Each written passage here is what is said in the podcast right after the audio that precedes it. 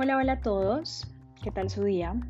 Ayer no pude grabar porque estuve un poco ocupada con algunas cositas, pero hoy mi día ha estado tranquilo y por eso vengo a conversar con ustedes un artículo que me pareció muy interesante acerca de un avance en la ciencia. Aún me parece increíble, literal me parece mentira. Es como esas cosas que uno ve en las películas y nunca piensa que podrían pasar en la vida real. Y es el no envejecer. Ustedes imaginan que la ciencia llega a un punto donde, por alguna razón, al tener 60, 70 años, nuestra mente y nuestro cuerpo se sientan como de 30 o 25 años? ¿Qué harían ustedes entonces?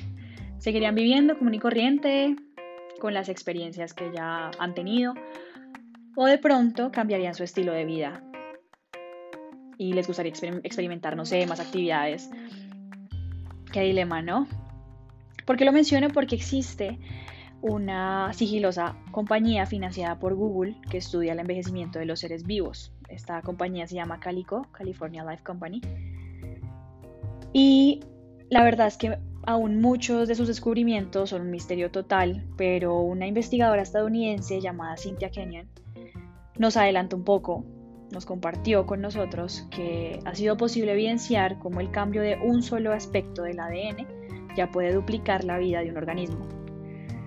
El ejemplo que nos dio fue un experimento que hicieron con unos gusanitos que miden menos de un milímetro, transparentes, que se llaman C. elegans. Viven muy poco, como tres semanas, pero con tan solo deshabilitar un gen llamado DAP2, la vida de estos animales se duplicó. O sea, ya no vivían tres semanas, sino un mes y medio. Por supuesto, la idea es replicar este procedimiento en genes humanos o, sin ir tan lejos, de pronto en animales. Entonces yo me pongo a pensar, ¿qué pasaría si tu gato o tu perro viven la cantidad de años que tú? O viven un poco más al menos, que te acompañen 40, 50 años. Yo, yo estaría encantada, la verdad. Mm, hay muchas cositas que evaluar. Por ejemplo, también nos mencionan sobre una medusa que mide apenas 2 centímetros que puede vivir para siempre. Si realmente existe esta medusa, puede que parte de la genética se pueda replicar en algún punto, podamos encontrar alguna respuesta.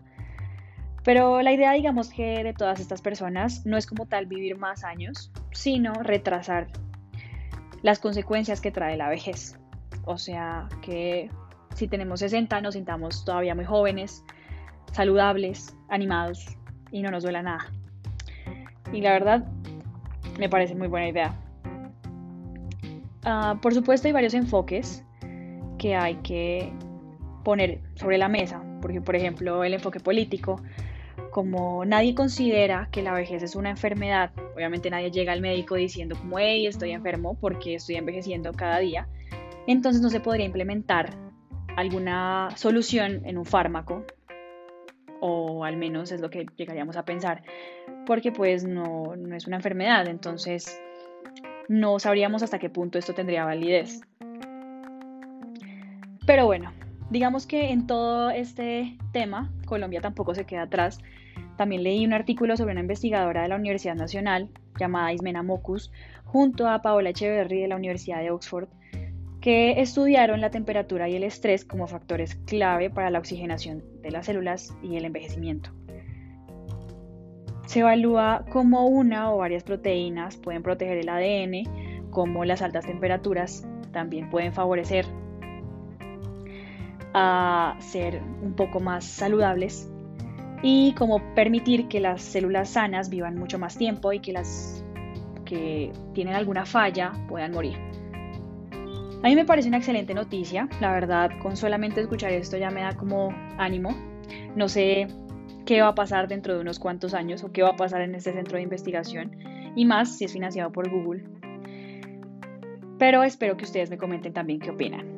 El tema de mañana involucra en mayor medida de pronto un tema social, ya que hoy hablamos de ciencia, hablemos mañana de liderazgo, por ejemplo, para un negocio, para hacer amigos, para, no sé, cuando te mudas a otro país, que la gente te escuche, que la gente disfrute de tu compañía. Ustedes saben que me gusta hablar de todo.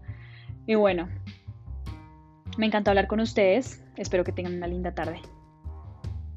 Chao, chao.